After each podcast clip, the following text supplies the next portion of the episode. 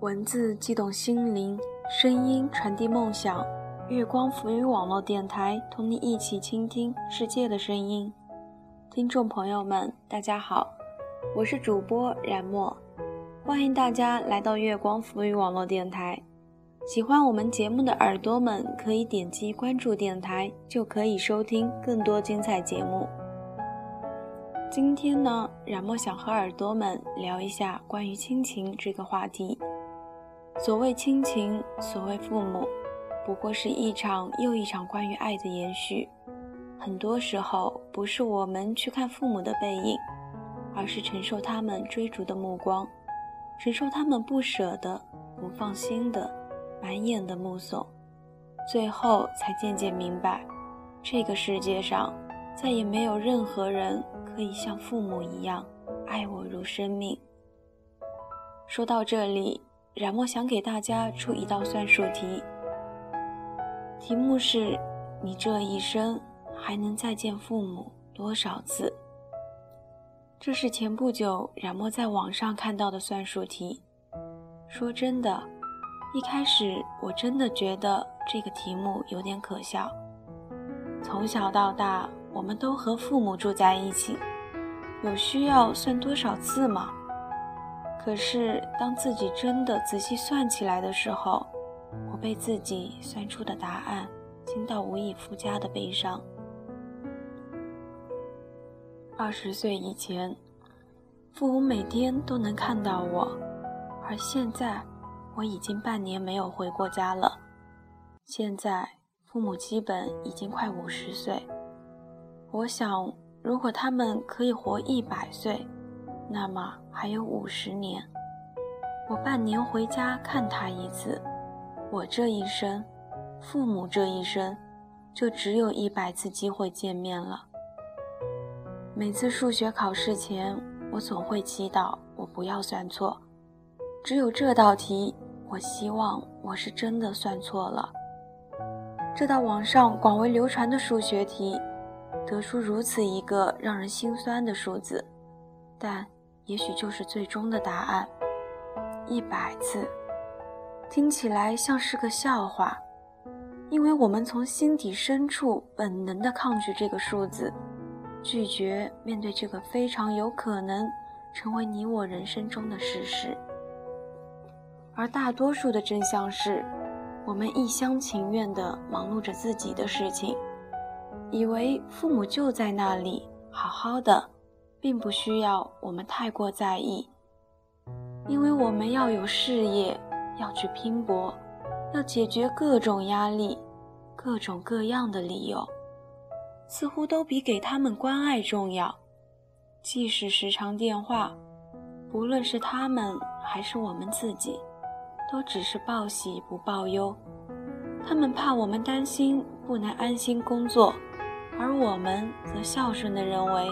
这样是对他们最好的回报。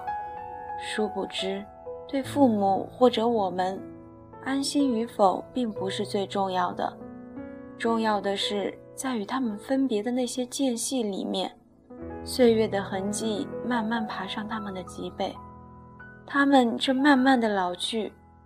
关于变老的事实，我们总是在后来才猛然察觉。在这个过程中，他们依然竭尽全力地为我们付出，默默地等待着我们的关爱。其实，他们一直很需要我们，需要我们真切的关怀，一个拥抱，一个眼神，一句早起后问候的话语。我想，对大多数人来说，并不是没有孝心，只是总是有太多太多理由。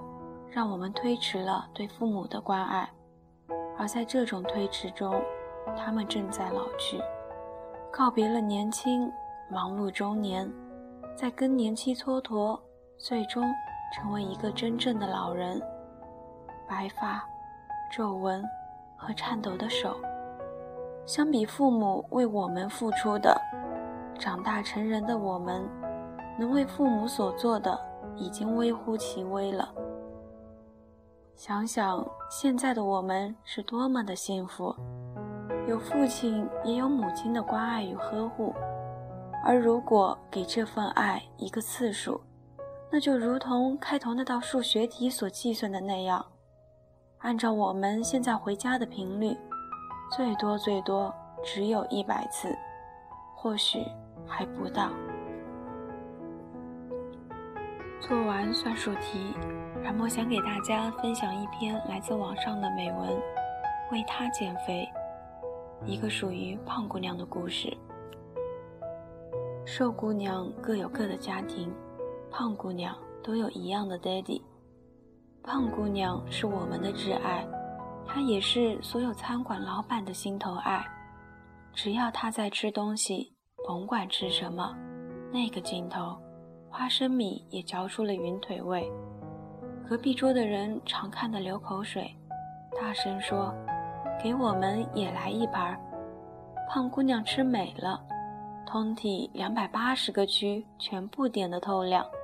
酿成一簇明火，每每升上夜空，然后星星点点落下来，点亮隔壁桌、隔壁店，乃至隔壁城、隔壁星球。一个人真心实意的幸福，就有那么大能量。这一点，胖姑娘的 daddy 感受最深。daddy 是一民间大厨，一身绝技。人生最大的幸福就是看着闺女把自己烧的菜全部吃完。胖姑娘上高三，爹地每天炖汤伺候，山药鸽子汤、黑鱼瘦肉汤，每天不重样。再去菜场，一面都是贺喜声：“恭喜恭喜，是小子还是丫头？怎么个意思？您这不是伺候自家闺女月子吗？”胖姑娘二十五岁，低头看不见脚，抬头看不见爱，正走在失恋和即将失恋的坎坷情路上。有一天，爹地带她去和熟人吃饭，熟人也带了闺女来，精瘦妖娆。爹地回家把脸挂下来，勒令胖姑娘减肥，没有别的吃食，只有手剥笋。做了一个礼拜熊猫。父女俩第一次爆发大吵。这个世上所有男人都如此冷漠，如此肤浅。难道你不是唯一懂我、唯一爱我、唯一挺我的人吗？胖姑娘很委屈。减肥半个月，某个深夜，胖姑娘逃进食堂，点了一碗红烧肉。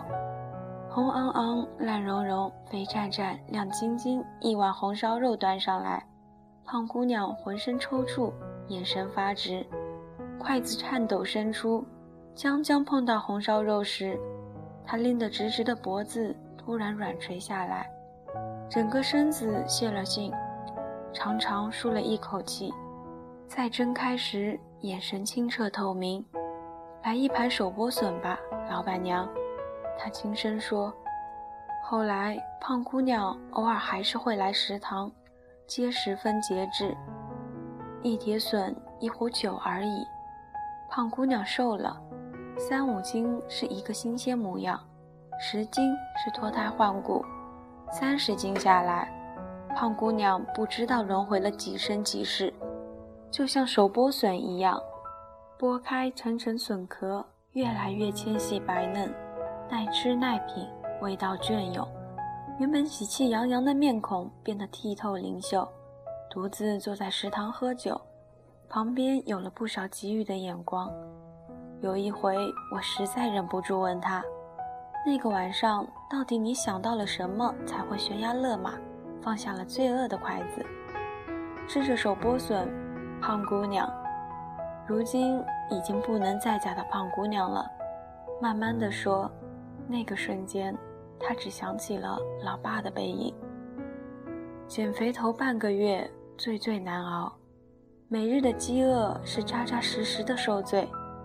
有天中午，老爸回来，递给他厚厚一沓传单，全是减肥店、美容院的详细介绍。老爸说：“别干饿了，太难受，去试试吧。”说完，转身去喝水。穿旧的深色汗衫糊在身上，贴出两片汗印子。他想象着五十岁的老爸独自一人，大夏天踩着自行车，转遍大街小巷，挨个钻进美容院里，跟女店员怯生生打听减肥项目的情景，干干脆脆地说：“不用了，我自己能减。”从此每日过午不食，每天跑五公里，雷打不动。他后来还是听老妈说，老妈说：“你爸爸说咱们的女儿是块玉，但是他不知道拿自己当块石头啊。”最后一根手剥笋不吃完，熊男喝得晕晕乎乎，闯进店来，惊呼：“你怎么变得这么瘦？一定是为了什么男人？”胖姑娘笑着点头。熊男拍着她的肩头说：“老妹啊，姐姐我说句掏心窝子的话，不管为了什么男人，自个儿遭罪，全都犯不着。”胖姑娘笑着摇头说：“相信我，为了他，是值得的。亲情就是朴素到让人忽略的情感，但却又能最感动人。”春晚，王铮亮的一首《时间都去哪儿了》。唱出了所有人的心声，所以我们有时间一定要多陪伴一下自己的亲人，不要让最亲近的人离爱最远。感谢耳朵们的收听，我是主播冉墨，耳朵们下期再见。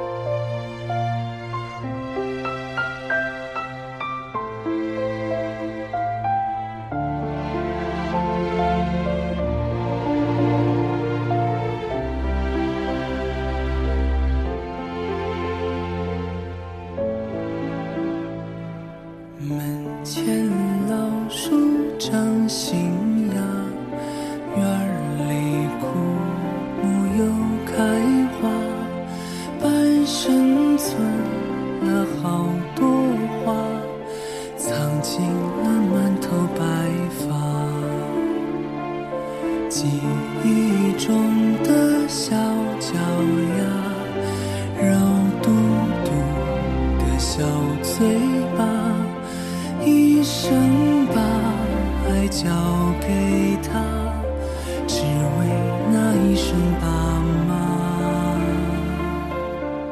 时间都去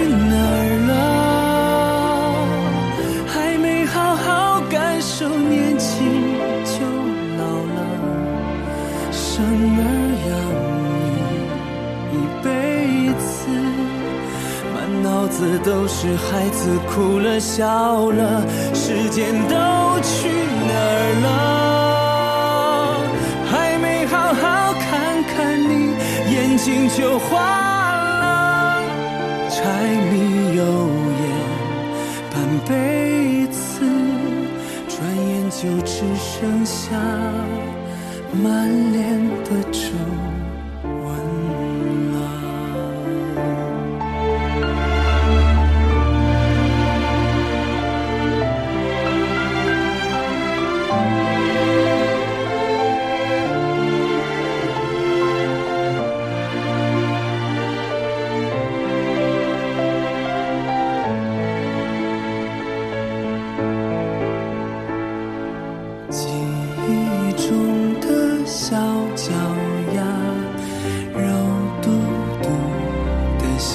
最吧，一生把爱交给他，只为那一声爸妈。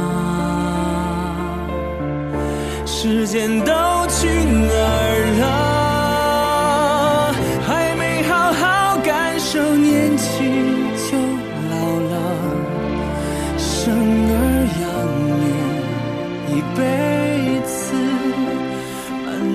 都是孩子哭了笑了。时间都去哪儿了？